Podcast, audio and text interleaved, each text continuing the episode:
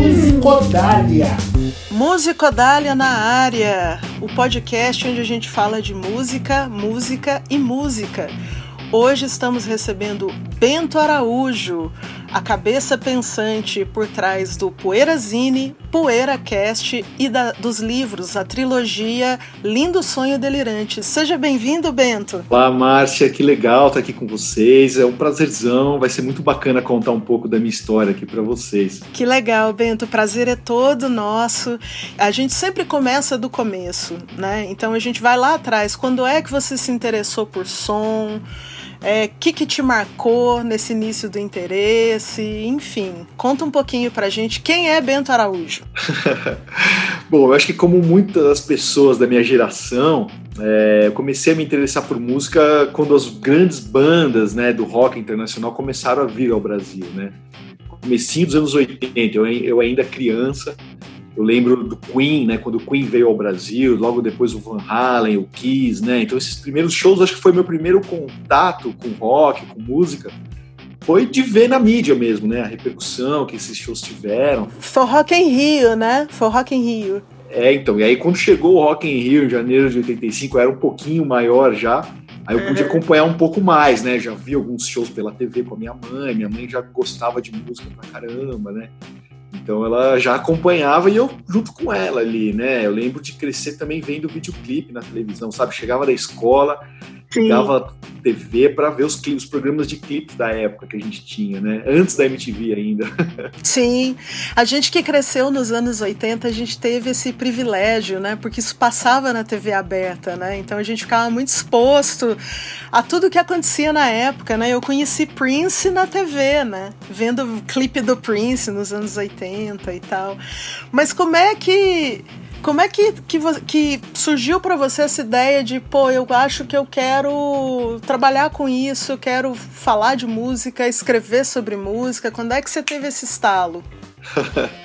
então, né, na adolescência, assim, eu ia para a escola e montei uma banda com meus amigos de escola, né, e só pensava em música e tudo mais. Aí um, foi justamente em 1990, exatamente há 30 anos atrás, né, quando surgiu a MTV no Brasil, tal, foi naquele ano, eu tinha 13 anos, foi aí que eu decidi que eu ia trabalhar com música. Eu não sabia se ia ser com a minha banda, né? o meu uhum. sonho era que a minha banda fizesse sucesso, que a gente viajasse o mundo, tinha esse sonho de adolescente, né? Mas aí, quando a banda começou a não dar certo, eu falei, bom, então eu vou escrever sobre música, que aí é uma maneira de eu poder né, conhecer meus ídolos, viajar para ver show, ganhar disco de graça, que é o que eu queria na época. Sim, né? sim. ir nos shows, né, cobrir todos os shows, sabe? Era, era um universo, assim, para mim, né? Muito excitante. E o Poeirazine já foi a tua primeira, tua primeira empreitada ou teve alguma coisa antes? Olha, não, foi a Poeirazine, assim, eu comecei do nada, né? Ninguém me conhecia na época, eu fui abrindo caminho mesmo com o meu próprio fanzine. E foi a partir do Poeira, Márcia, que eu comecei a receber convites, né, dos jornais, uhum. das revistas e dos veículos, né? Mas foi uhum. o Poeirazine que abriu porta, assim, eu mandava para todo mundo, né? Isso foi quando, Bento? Você lembra o ano? Lembro, a Poeirazine começou em 2003. E a revista cresceu muito rápido, né? Assim, tava, a gente estava comentando aqui nos bastidores que eu já fui anunciante quando eu tinha um sebo, né? Anunciava no Poeirazine.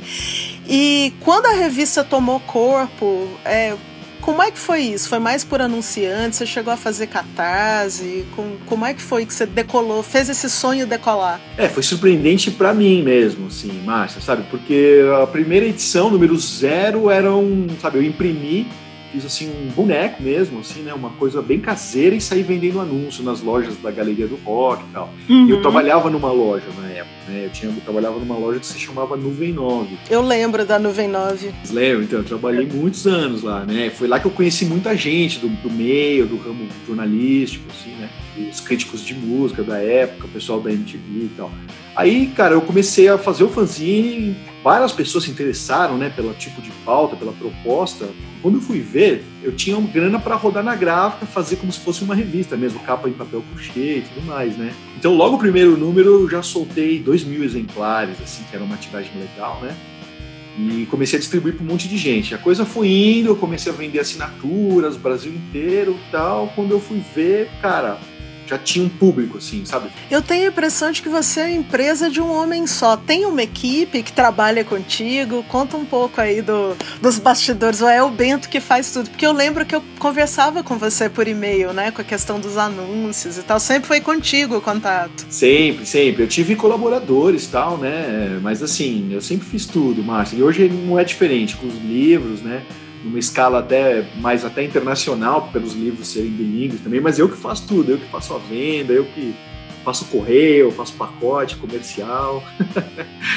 Bacana demais, Bento. Muito legal. Cruz e cabeceia, né, Bento? É, exato, cara. E eu já há tantos anos fazendo isso, né, Ivan? Então eu acabei, já tô bem acostumado mesmo. Profissionais, mandem seu currículo para o Bento, deixe ele trabalhar menos e curtir mais Pô, a vida, né?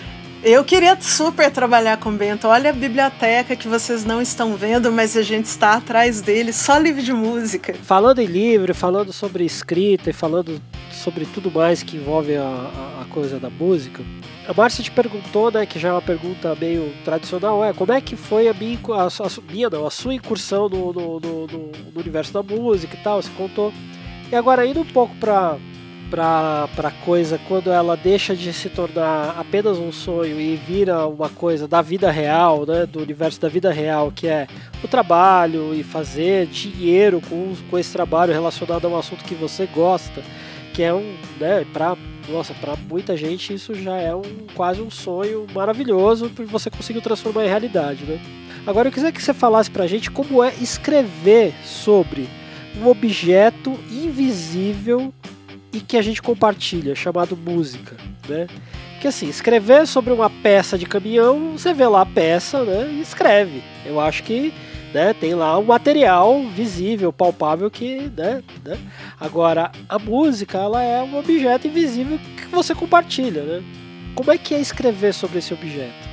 É, muito boa pergunta, Ivan. Realmente, é um, é um desafio, né? Até hoje eu estou aprendendo, eu ainda, né, eu sou um aprendiz, assim, né? Eu me considero sempre. Mas o que eu acho muito importante nesse sentido, de compartilhamento também, é o lance de conhecer as pessoas e conversar com as pessoas, né? Da vivência mesmo. Não só com os artistas que fizeram aqueles discos que a gente adora, mas com as pessoas que ouvem também, né? Então, falando, vou dar o exemplo da música brasileira, né? Que é o que eu venho falando nos livros, né?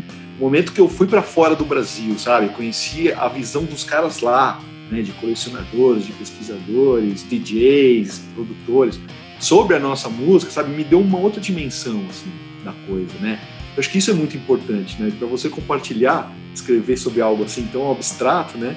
É importante você ter o um feeling do que as pessoas sentem daquilo também e passar aquilo para o papel. Então, o meu intuito com o Poeirazine foi esse, sabe? Era pegar o papo de uma loja de disco, que era o meu dia a dia, era o que eu vivia, né? Aquilo que a gente viu naquele filme Alta Fidelidade, né? Quando saiu o filme, eu já estava na loja, a gente já vivia aquilo, né? Então, é aquele, aquela linguagem mesmo informal, aquela paixão sobre a música, é aquilo que eu quis passar para o papel e venho tentando fazê-lo até hoje, né?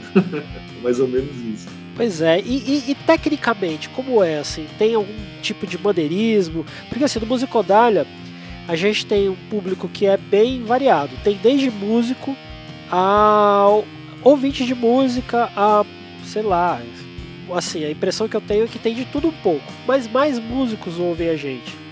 E assim, quando eu te pergunto como é tecnicamente, é até mesmo pra gente entender algumas coisas, assim, a gente que eu digo, é, é, pessoas que não estão na, no, como profissionais da escrita musical, né? Como é que é essa coisa de de repente falar de um solo de guitarra que o cara ouve, mas você tem que descrever esse solo, sabe? Eu acho super legal esse percurso que você teve com, com as tuas, sabe, as tuas coisas do poeira. Mas e é muito mais legal quando você pode dar esse toque, assim, sabe? Olha, eu fiz, eu penso nisso quando eu escrevo, eu busco essa referência, eu penso numa sensação minha, eu busco uma, com um relato. Como é que é tecnicamente isso? É, eu, eu, apesar de eu ser músico também, Ivan, assim, eu sou meio tosco, assim, sabe? Eu vou muito no feeling, né? naquela coisa de tirar de ouvido. Eu nunca gostei muito da parte teórica, assim, nunca tive muita paciência, né? Apesar de ter tentado, sabe? Eu fui fazer conservatório, Sousa Lima, tentei estudar tal. Mas, assim, eu sempre fui muito no feeling, no instinto da coisa. Então, na minha, no meu jeito de escrever sobre música, vai meio por aí também. Eu, eu acabo até não conseguindo me, se mergulhar tão tecnicamente falando, numa resenha, por exemplo, por isso, até por uma deficiência minha mesmo em relação à música, né? A teoria musical. Eu tenho até medo de falar umas besteiras, assim, é, sabe? Não existe besteira para baixo da linha do Equador, meu amigo. então eu vou mais no lance da paixão mesmo, assim, do feeling, sabe? Com, com escrevendo sobre música também, assim. Que e é o que eu já trabalhei em revistas tipo Guitar Player, a cover guitarra, sabe? Revistas para instrumentistas mesmo. Era, uma, era um desafio. Legal. Eu, eu acho que é, é interessante esse ponto de vista, porque assim, música é muito do universo do sentir, né? E aí quando você faz o seu trabalho de escrita, da descrição de alguma sensação, quando ela cai nesse universo do, do, do, do seu pessoal, isso inspira, né? E ao mesmo tempo, tipo, você começa a gostar da pessoa que escreve, não só daqui do objeto que você lê, né? Eu acho isso barato, porque várias vezes eu me peguei gostando mais do texto do que do disco, em algumas situações. E aí você vê que, putz, esse cara que escreve, talvez ele me ele, eu, eu me entendo mais com ele do que com, sobre o objeto que ele está escrevendo. é, eu recebo esse tipo de feedback do pessoal também. O pessoal fala, nossa, parece que eu estava lá com você, ouvindo aquele disco, sabe? Ou parece que a gente estava num boteco conversando, sabe? É uma coisa bem de fã para fã mesmo, sabe? Eu carrego essa característica do fanzine comigo até hoje, mesmo nos livros, né? É, papo de bastidores aqui, vocês estavam falando sobre o começo da, do Rock in Rio e eu era muito, muito nova pra ter essa memória. É por isso que eu tô fazendo várias caretas assim, tipo, não, não lembro.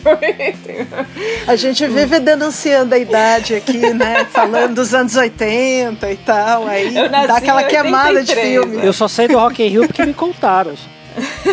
é, me contaram, no caso, essa, essa, essa loja também me contaram, né? Enfim. É, eu, achei, eu achei muito legal, Bento, porque você falou que você trabalhou em loja de, de música, é, no caso de CD, né? Você também passou no Souza Lima. Eu trabalhei em loja de música, de instrumento musical, também passei no Souza Lima, então achei engraçado. Mas o que eu queria perguntar é, você também é colecionador, né, de, de discos, né? E aí aquela pergunta chave, eu adoro fazer isso porque eu sempre gosto de pegar as pessoas embaraçadas. Você já, você já tabelou, já, já computou quantos discos você tem e já organizou, já se perdeu, já sabe tudo que você tem aí? Como é que é isso? Então, eu comecei a fazer isso, Sheila, exatamente, né? Aquela planilha do Excel que a gente começa, acha que um dia vai terminar, né? Aí um, um momento eu abandonei, eu falei, meu, desencana, né? Não tem saco de ficar atualizando e tal. Mas hoje em dia é muito legal porque tem aquele Discogs, né? Que eles têm até o aplicativo pro celular que você cadastra a tua coleção, né? Já vai no código de barra ali, do CD, por exemplo, ah. ele já te dá aquela edição que você tem na tua coleção e vai Uau, mantendo atualizada, né? Então hoje em dia é mais fácil, assim. Eu, eu confesso que não está atualizada, mas eu já fiz isso sim, de, de começar a catalogar os discos. E vem cá, é, como é que você. Eu sei que você trabalhou em loja de CD, mas como é que. Daí que você foi expandindo pro pro Zine e depois pro podcast. Como é que você vai chegando, você vai pesquisando e você vai abrindo as suas referências, assim, né? É, trabalhar na, nas lojas, né, como eu trabalhei, Sheila, foi assim um divisor de águas, assim, na minha vida, né? Porque eu conhecia de rock, basicamente, né? Eu cresci naquela cena mais do rock pesado dos anos 80 e 90. E quando eu cheguei na loja, numa era ainda pré-internet, a gente pode dizer assim, né? Você tinha que saber de tudo, né? Você tinha que atender as senhoras ali, fãs de Roberto Carlos, que queriam saber a discografia dele, caras que só ouviam música erudita ou fãs de jazz e tal. Então, música brasileira, né? Eu comecei a ouvir de tudo e conhecer de tudo, né? Nessa época. E foi exatamente aí que eu, que eu saquei que tinha esse potencial de passar aquele dia a dia ali pro papel. Né? Uma galera carente de ler sobre música, né? A gente nunca teve tantas revistas de música no Brasil e ainda mais revistas específicas, falavam das bandas que não tinham espaço, que faziam é, biografias longas sobre artistas ainda injustiçados, né, subestimados ao meu ver, assim, entendeu? Então foi na loja que eu tive essa sacada, assim, que eu falei, putz, eu fizer um produto aqui para essa galera ler, para essa galera consumir, vai rolar, né? E a internet ainda começando, tá? Então, né, não tinha aquela coisa que tava tudo online, né? Então foi, foi bem legal, assim. O Poeira começou numa época, na época certa, assim, sabe? Você pegou um vácuo, né, Bento, de publicações especializadas no Brasil, né? E aí eu queria te perguntar, é, antes da gente entrar nos livros, se você tem algum, algum escritor algum crítico que você se inspira, que você gosta, alguém que você leu bastante, curte o estilo. E como é que é o teu processo de pesquisa para escrever? Uhum. Sim, Márcio, eu sou influenciado por muitos caras assim que eu, que eu gosto e leio até hoje, né? No Brasil, aquela primeira galera que começou a escrever sobre música, sobre contracultura, né? O Luiz Carlos Maciel, a coluna que o Torquato Neto tinha sobre música, né? Isso me influenciou muito, assim, né? Aqueles primeiros anos da a primeira edição da Rolling Stone brasileira, né, que eu tenho todas e ri, isso daí. isso foi a minha cartilha, né, aquelas revistas Rock, a História da Glória, sabe, aquela revista do Júlio Barroso, né, Música do Planeta Terra, sabe, assim, esse tipo de Sim. coisa me fascinava, assim, quando eu era moleque, né. E, claro, e eu cresci lendo as revistas de rock mais pesado, tipo a Rock Brigade, né, que é uma revista minha época era a bíblia também, assim, pra gente, né? Uhum. Sobre, sobre o heavy metal e tal. Então esses caras me influenciaram muito, todos eles, assim, dessa geração. E lá fora, eu, eu logo comecei também a sacar que se eu tivesse quisesse ter acesso a algum tipo de informação extra, assim, sobre rock, sobre música, tinha que aprender a, a, ler inglês, né, e comprar as revistas gringas, né, e comprar as biografias que só saíam lá fora. Então eu comecei muito cedo a ler Kerrang, ler a Mojo, ler a Uncut. Você tem a, rec a Record Collector, acho que todas, né? Eu fico vendo até o Instagram e babando. É um outro nível, né, de, de escrita, de jornalismo rock, né, vamos chamar Sim. assim. É muito profissa, né? E como é que a gente chegou no lindo sonho delirante? Quando é que caiu a ficha do Bento de, poxa, quero falar de discos fundamentais da música brasileira? Como é que vou fazer para decolar esse projeto? Como é que vou fazer a curadoria desses discos, né? E Conta pra gente como é que foi esse processo, inclusive a pesquisa também. Quero saber como é que você pesquisou e fez esse recorte. Não, esses vão ser os discos que encaixam no perfil do volume 1, os discos do, do com perfil pro volume 2 e pro volume 3. Olha, Márcia, foi assim, assim como o começo da Poeirazine, né? Foi uma conjunção de fatores assim que me levaram a começar a pesquisa para o livro, né? É, o Poeirazine durou 13 anos, chegou uma época, como eu falei pro Ivan, né, fazendo tudo sozinho tal, chegou uma época que ela já não estava me dando aquele retorno né, que ela costumava dar. Né? Depois da crise de 2008 lá fora, é, algumas lojas aqui começaram a fechar, né? O meu, meu público, os anunciantes eram lojas de disco e sebos, né? Como você Sim. bem sabe.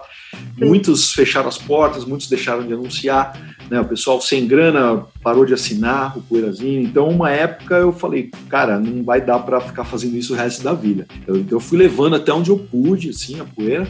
E eu tinha um sonho, né? Na verdade, eu tinha dois sonhos, Márcia. Que um era lançar meu livro, né? Lançar meu primeiro uhum. livro, e o outro era escrever em inglês para o público lá fora, para o mercado internacional.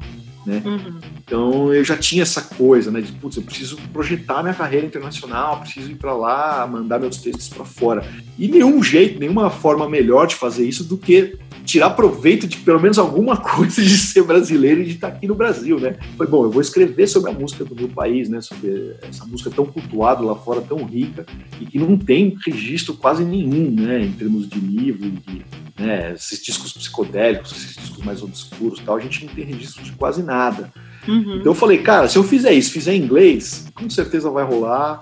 Foi na época que pintou o crowdfunding no Brasil também, financiamento coletivo, né, essa ferramenta, e eu falei, puta, isso é a minha cara, né? Se, eu, se a galera do Poeirazine vier comigo, a coisa vai acontecer. E aí não deu outra, Márcia. Eu lancei a campanha 2016, né, do volume 1. É, fiz a pesquisa, ela demorou mais de dois anos, né, para relevantar todos os discos e tal. Mas assim, quando eu estava com tudo pronto, eu lancei a campanha e para mim me surpreendeu também, porque assim, em questão de 10 dias eu bati a minha meta mínima, já financiei o livro e começou a pintar matérias em jornais de cadernos de cultura, de todos os jornais, né? Todo mundo começou a me procurar, né? tem algum maluco aí que vai lançar um livro de música psicodélica brasileira, né? Então foi legal, foi legal. Que barato, né? E você já tinha a base também, a fanbase, né, do Poeirazine, né, para fazer o financiamento. Uma coisa que eu tenho muita curiosidade de te perguntar é o seguinte: você tem todos os discos que você colocou nos livros, você já tinha ou, no, ou foi no processo de pesquisa, você adquiriu? Conta um pouco, isso é uma curiosidade interessante, assim.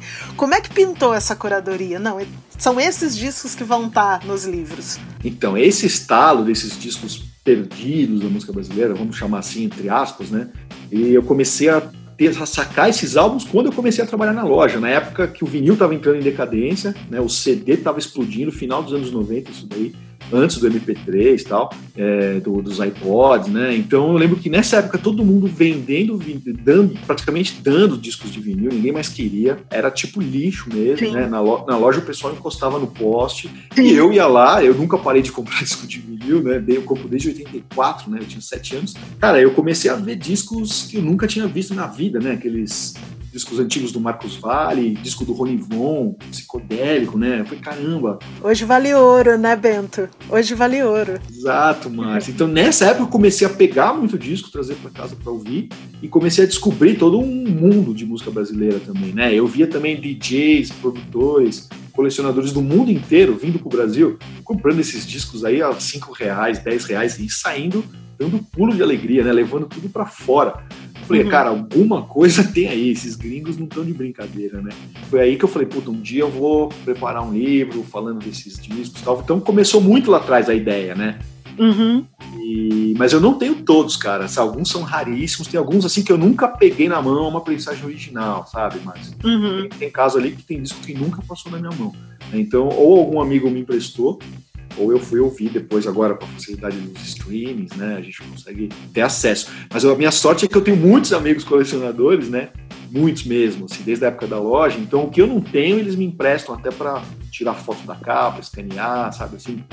Então, é um livro feito a muitas mãos. Assim. Você já tinha ideia de fazer mais de um ou isso foi vindo pouco a pouco? Ou, ou você já sabia que tinha um projeto, não, vai ser mais de um volume?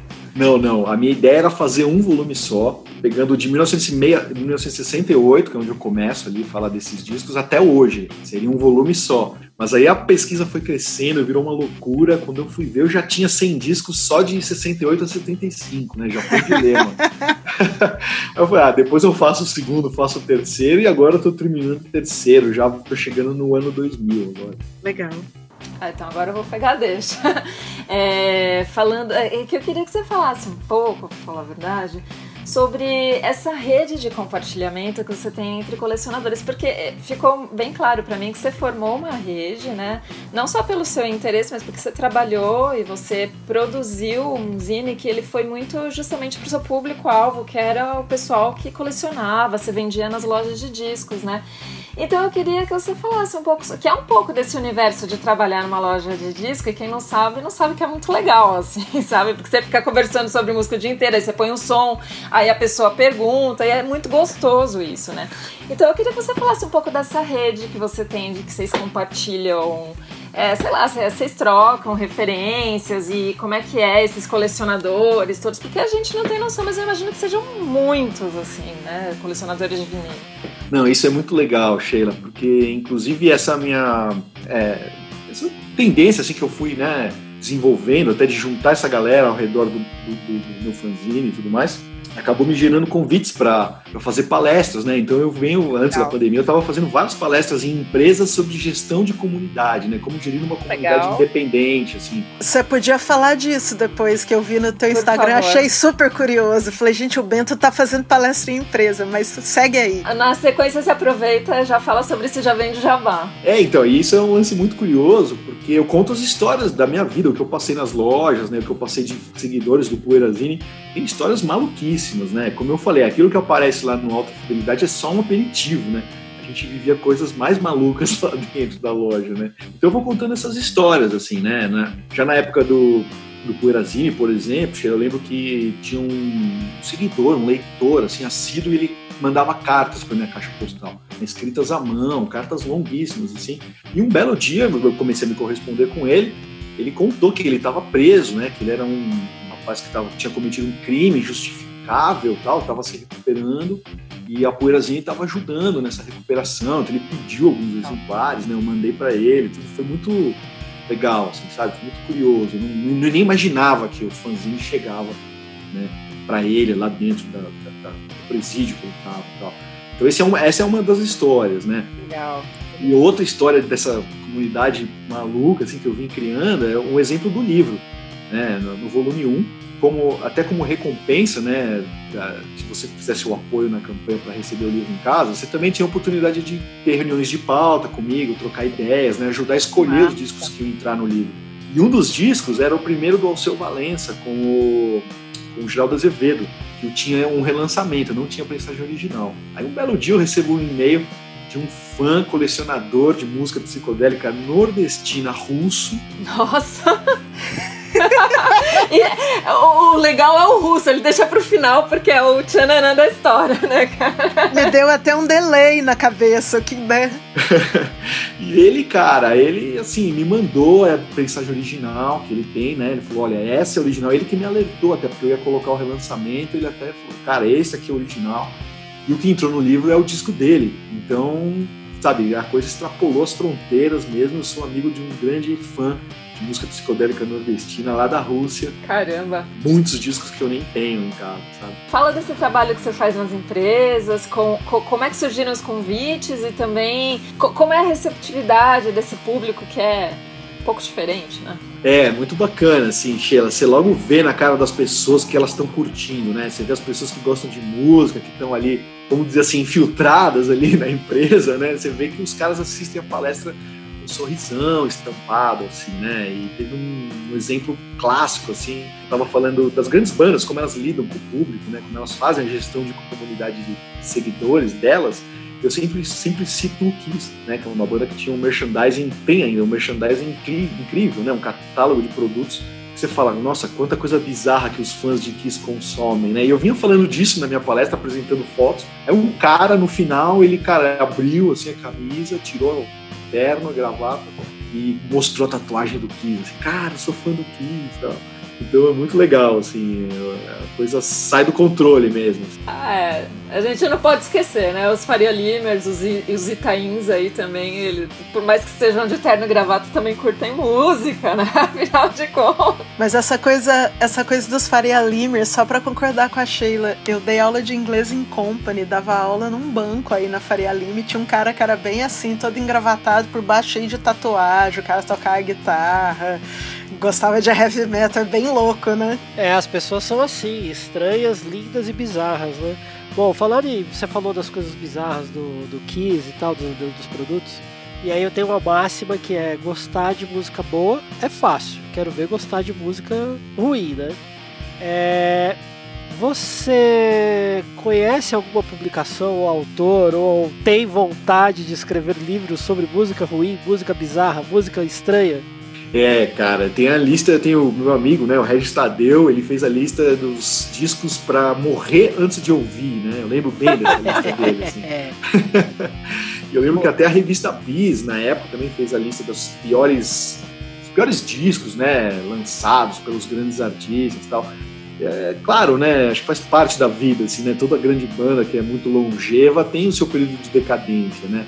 Então, com o tempo, Ivan, eu comecei a curtir os discos ruins também das bandas, né? Eu, eu gosto, hoje em dia eu falo numa boa, assim, eu gosto muito de discos que na época foram incompreendidos, né? Eu mesmo, não, disco não bateu para mim quando eu era mais jovem, mas hoje eu vejo uma beleza ali, né? Uma beleza, beleza na coisa ruim, uma beleza no feio, né? Que a gente tem essa, eu acho muito legal isso, né? Tem uma beleza naquilo ali também, né? Essa essa xoxada do Regis é a cara do Regis, né? Mas me lembrou uma coisa que eu li na Bis nos anos 80, que eu nunca esqueci, alguém falando do Yes. Eu falei assim: "Ah, aquela banda que tem um vocalista cuja voz se assemelha a uma alface no cio.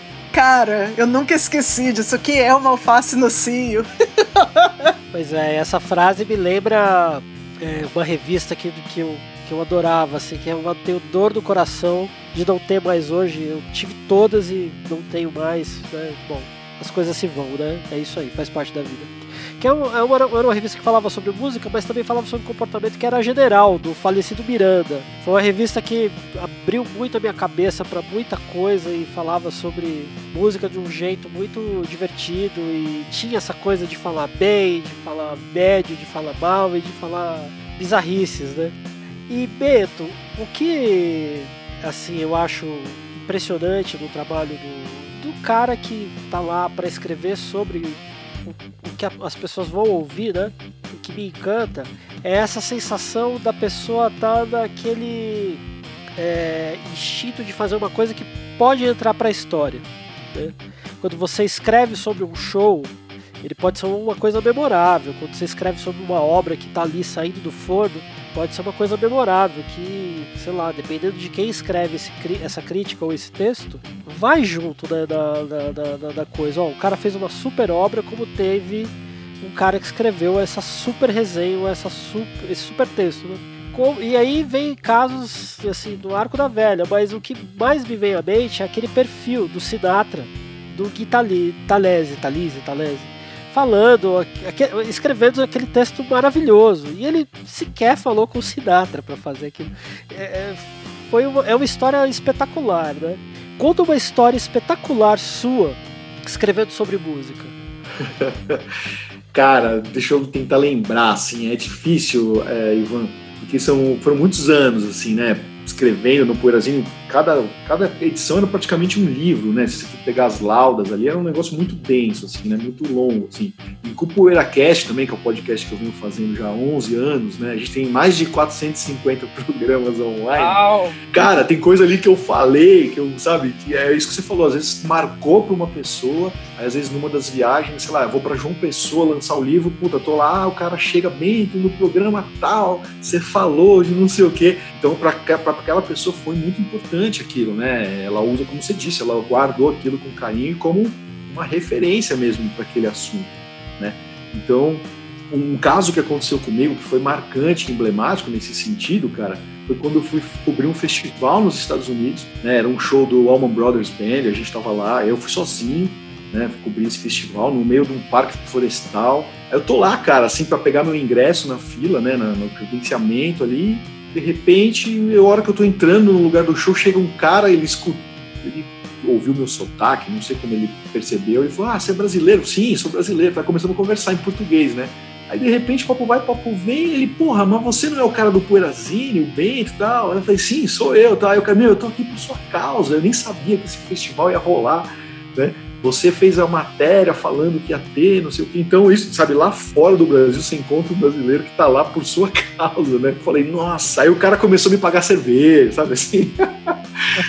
doideira, cara. Eu falei, não, é aquilo que eu te falei do, do, do, rapaz que era detento, né? A gente perde a dimensão de onde o teu texto chega, de onde a tua influência acaba chegando, né? Eu acabo nem pensando muito nisso, senão eu fico meio grilado e, putz, vou começar a ficar meio paranoico, sabe? Então eu deixo rolar. Dos tempos que você falar que era brasileiro era bom, né? Saudades! Saudades! Foram 13 anos de Poeirazine e depois você. Depois que terminou é que você começou com o PoeiraCast, é isso? Não, não, o PoeiraCast começou em 2009, quando a Poeirazine ainda existia. Ela ah. era o podcast, ele era o podcast da, da Poeirazine, entendeu? Ele começou ah. assim. Legal, mas eu acho muito legal o podcast porque é isso que você está falando, ele tem um alcance muito maior que o Zine, porque o Zine você ia nas lojas e vendia, apesar de ter um alcance, como você falou, esse do, do, do rapaz na penitenciária, mas o, o, podcast ele pode ser ouvido em qualquer lugar. Mas fala um pouco então de como, como surgiu, porque você, você surgiu com podcast quando não era moda, podcast hoje é moda, mas antes não era, né? Então como você surgiu com essa ideia? Você é muito empreendedor, né? Você, você trilhou um caminho teu todo sozinho no empreendedorismo quando o empreendedorismo não era moda também. Então conta um pouquinho disso tudo pra gente, por favor. É, Sheila, até hoje também me espanta. Outro dia eu fui na, outro dia antes da pandemia, fui na faculdade Casper Libero também me convidaram para falar como sendo um dos pioneiros do podcast no Brasil, né? Eu comecei em 2009. Aí, cara, falei, caramba, nossa, nem tinha me ligado disso, né? Um garotada, assim, pessoal vindo conversar, nossa, como é que era fazer podcast em, em 2009, né? 11 anos atrás e tal. Me pegou de surpresa, mas, assim, como eu falei para vocês, foi também o acaso que me levou aquilo, assim, né? Não foi nada, assim, muito pensado, né? Pintou ferramenta, começou o lance do podcast. A gente nem tinha Spotify, essas coisas, né? Nem tinha essas plataformas de streaming. Mas eu falei, cara, é uma ferramenta, né? É uma ferramenta que eu posso puxar a venda do meu fanzine graças ao podcast. E o que, que eu fiz, né? Voltando lá na loja, eu vou chamar o pessoal da loja que trabalhava comigo, né? O José, que era o proprietário da Nuvem 9, e o Sérgio e o Ricardo, que o, Sérgio trabalhava lá comigo, e o Ricardo era irmão dele e ia sempre lá, né? Então eu falei, eu vou passar aquele papo que a gente tinha dentro da loja, nas pizzarias, né? Que a gente ficava falando de música para comer pizza, Uau. passar isso para um formato podcast.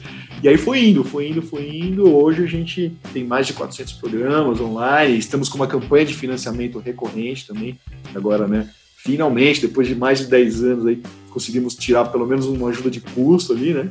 E é legal porque tá uma interatividade maior. Então o pessoal participa, manda áudio, tem muita interatividade agora. O programa tá legal, tá, tá insano, tá bem progressivo. Assim, acho que é o único podcast com mais de duas horas e meia do Brasil.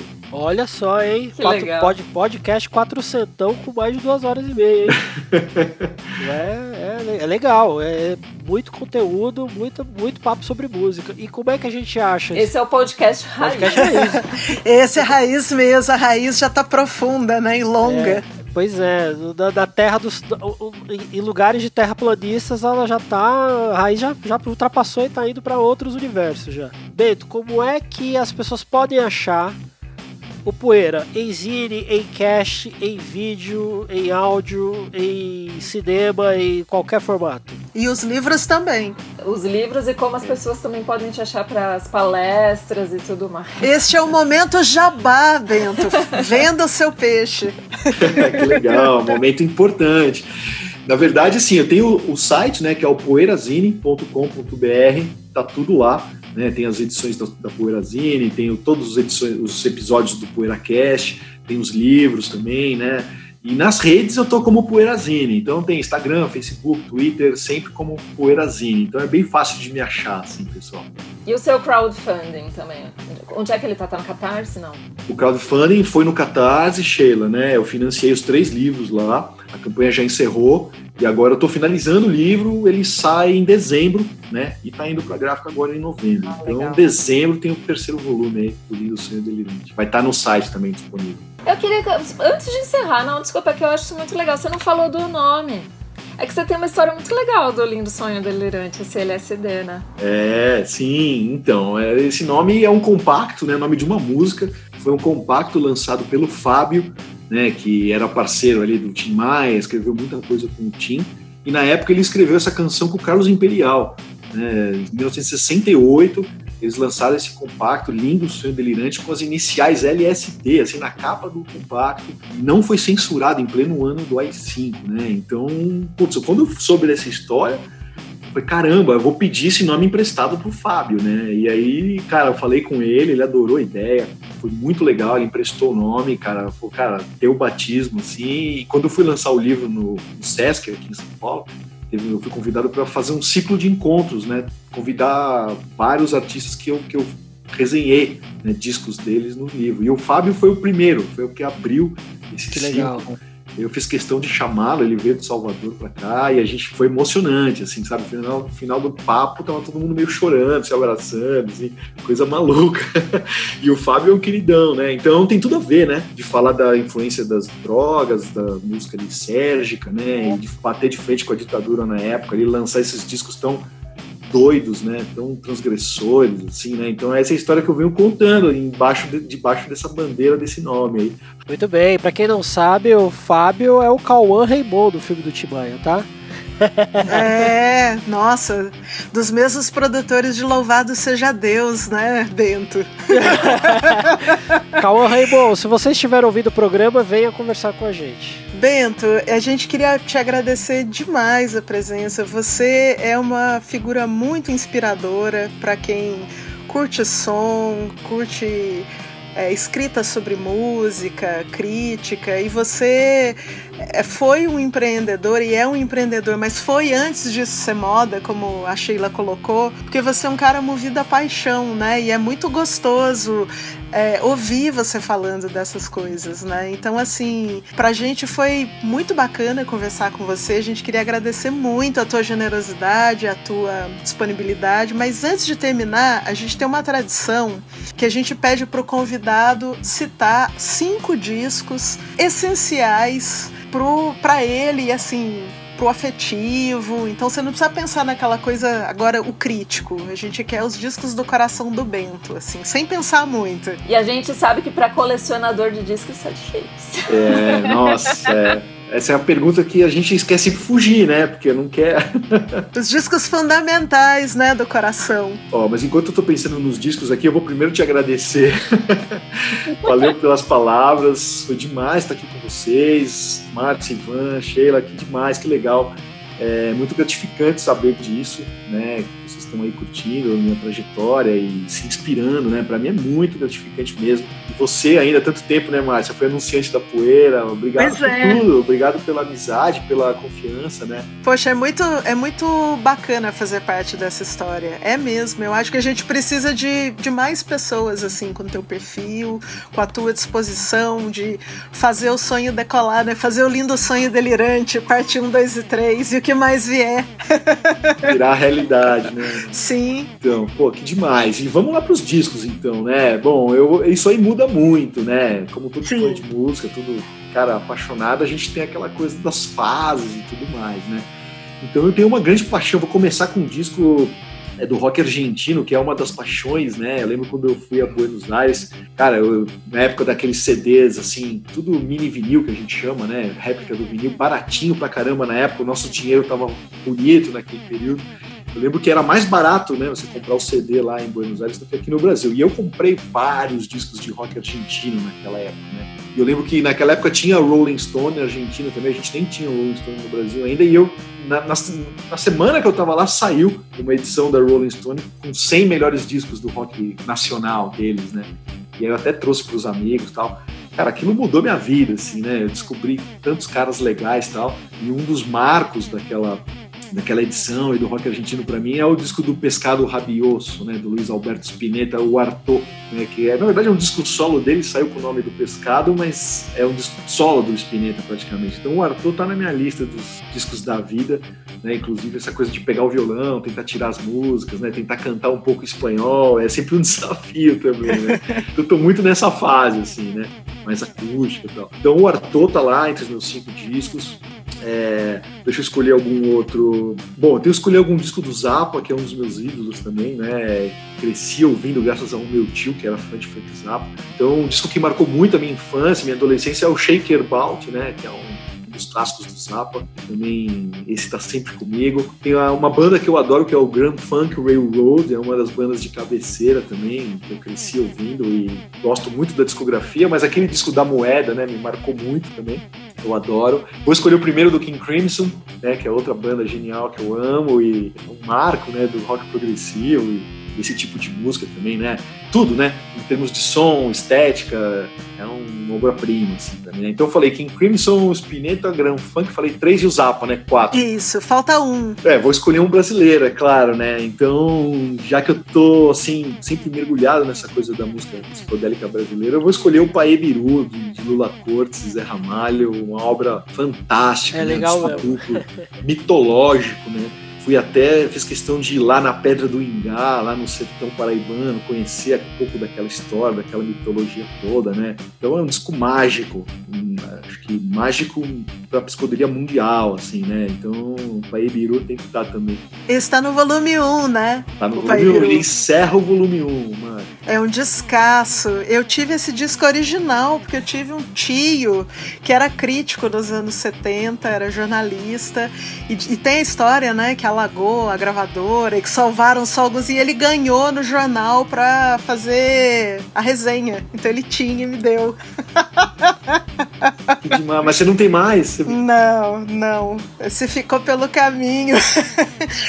Mas, Bento, pegando aí o gancho da, dos discos favoritos, a gente vai te mandar um link para você fazer uma playlist que a gente vai disponibilizar para os nossos ouvintes aí de mais ou menos uma hora e meia, que é tipo teu teu DNA, assim, teu RG musical, assim, para quem nos ouve ouvir essa playlist e falar, tá, então isso aqui é o que o Bento curte, é o que tem a ver com ele e tal. Então você faz aí uma playlist mais ou menos uma hora e meia. Tá, ótimo, tá ótimo. Se, se, se a gente puder até puxar um pouco, usar de gancho o Lindo Seu Delirante 3, né? Acho incrível. Putz, aí eu ia gostar muito de fazer porque é o que eu tô vivendo agora. Bento, valeu demais, cara. Adoramos ter você aqui. Muito obrigada mesmo. E, co e continue produzindo longa vida aí pro teu, pro teu trampo, PoeiraCast. Precisamos muito dessas coisas que você faz.